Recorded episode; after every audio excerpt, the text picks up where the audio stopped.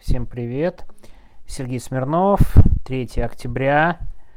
Я, честно скажу, я буду в поездке в ближайшие несколько дней. Не уверен, что завтра запишу голосовое. Послезавтра тем более, но завтра вот два дня в поездке, в пятницу точно будет. Я не знаю, я возьму с собой, Артемчик. Ну дай мне, пожалуйста, не срывай мне микрофон. Артем. Срывает микрофон. У меня он заехал в другую сторону. Так вот, 3 октября, понятно, я заранее скажу, если завтра, послезавтра не будет по поводу да, вот Ельцина и Белого дома. Интересно, что это совпало с тем, что я прямо сейчас слушаю прекрасный подкаст Шурика Горбачева про Егора Летова. Всем рекомендую. Он увидел солнце, и сегодняшняя серия, он там выкладывает по неделям, сегодняшняя серия как раз про увлечение Егора Летовым политикой. Очень интересно, он там поддержал и защитников Белого дома, и НБП, и потом немножко отошел, потом Зюганова, и коммунистов. Там очень интересно об этом рассказано, очень рекомендую. Я по поводу 3 октября скажу, знаете, удивительная вещь, но вот именно сейчас я с трудом могу сформулировать свое отношение, помимо, знаете, совершенно понятных вещей, что, конечно, никакое кровопролитие невозможно, что, конечно, начал это все Ельцин, а те отвечали. Но когда мы начинаем строить какие-то, знаете, большие, обширные прогнозы, если бы эти выиграли, если бы эти выиграли, если бы эти выиграли, мне почему-то это кажется каким-то преувеличением, но в том смысле, что я... Э, вот эта попытка, знаете, найти золотой век – источное решение почему-то мне напоминает очень будущее голосование. Вот сейчас мы найдем точку, когда все не пошло не туда, и это нам все объяснит. Боюсь, что это слишком простой путь, и разгон парламента не факт, что это точка. С двух сторон были не самые симпатичные люди. Давайте признаем честно и откровенно.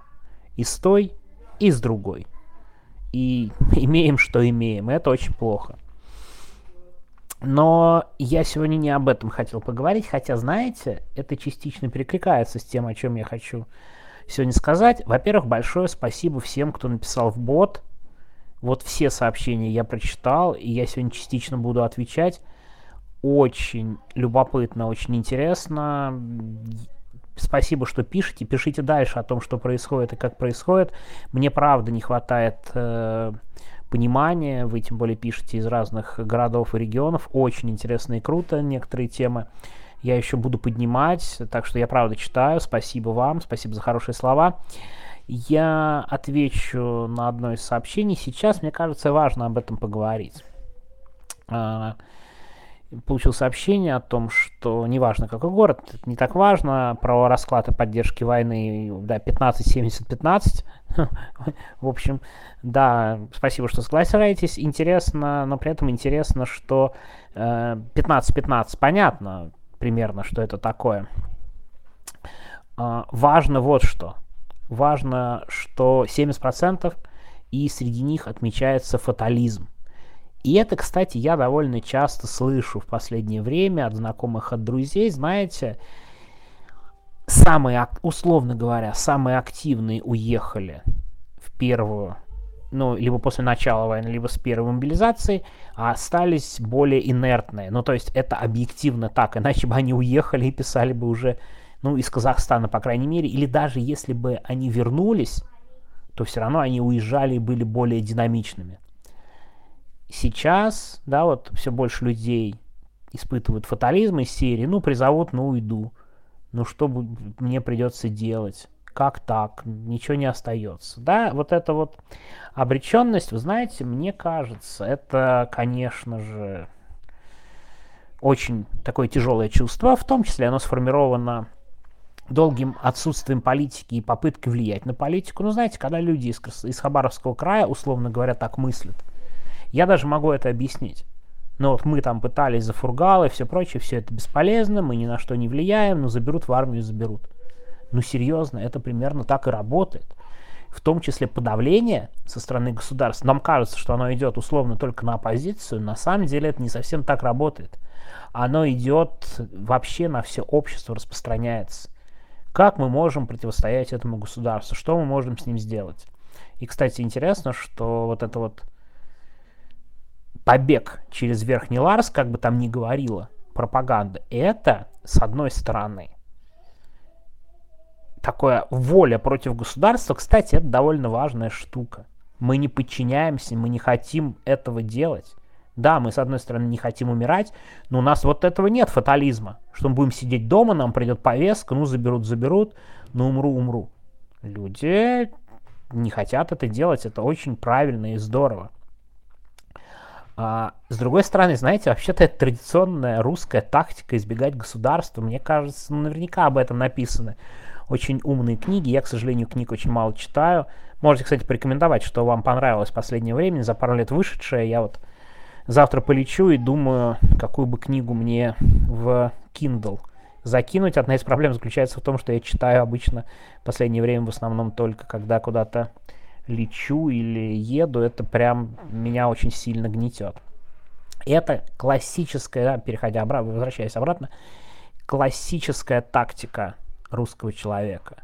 Бежать, бежать куда подальше от государства. И, кстати, анонсирую, я надеюсь, если все будет нормально, завтра будет новый исторический ролик на канале. Так вот, этот фатализм действительно есть. Сама жизнь поменялась немножко, но не критично. Ну да, вместо туризма внешнего внутренний и так далее. Но фатализм, вот это интересный момент, мне кажется, в том числе, в том числе, из-за какого-то отсутствия образа будущего. Я могу ошибаться и все неправы, но путинское государство, путинский режим, кажется, вообще не формулирует образа будущего, потому что непонятно, что с этим делать.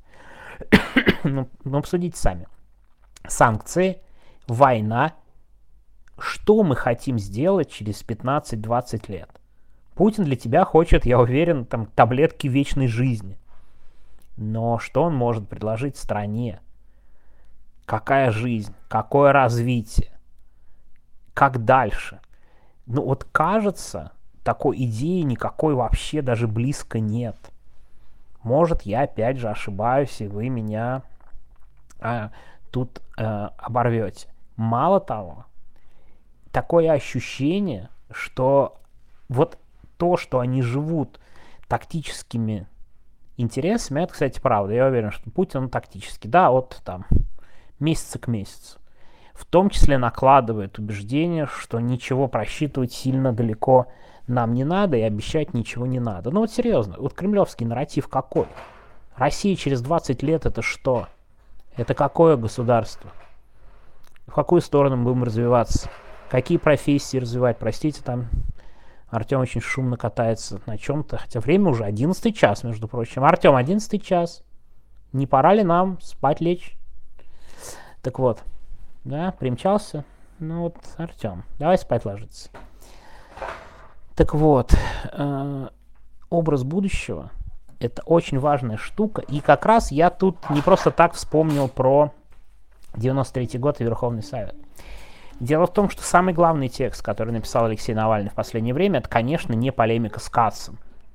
Это, безусловно, текст про 90-е. Я считаю, это очень хороший текст, который скорее требует расширении дискуссии и всего подобного. Ну, я правда в этом абсолютно убежден.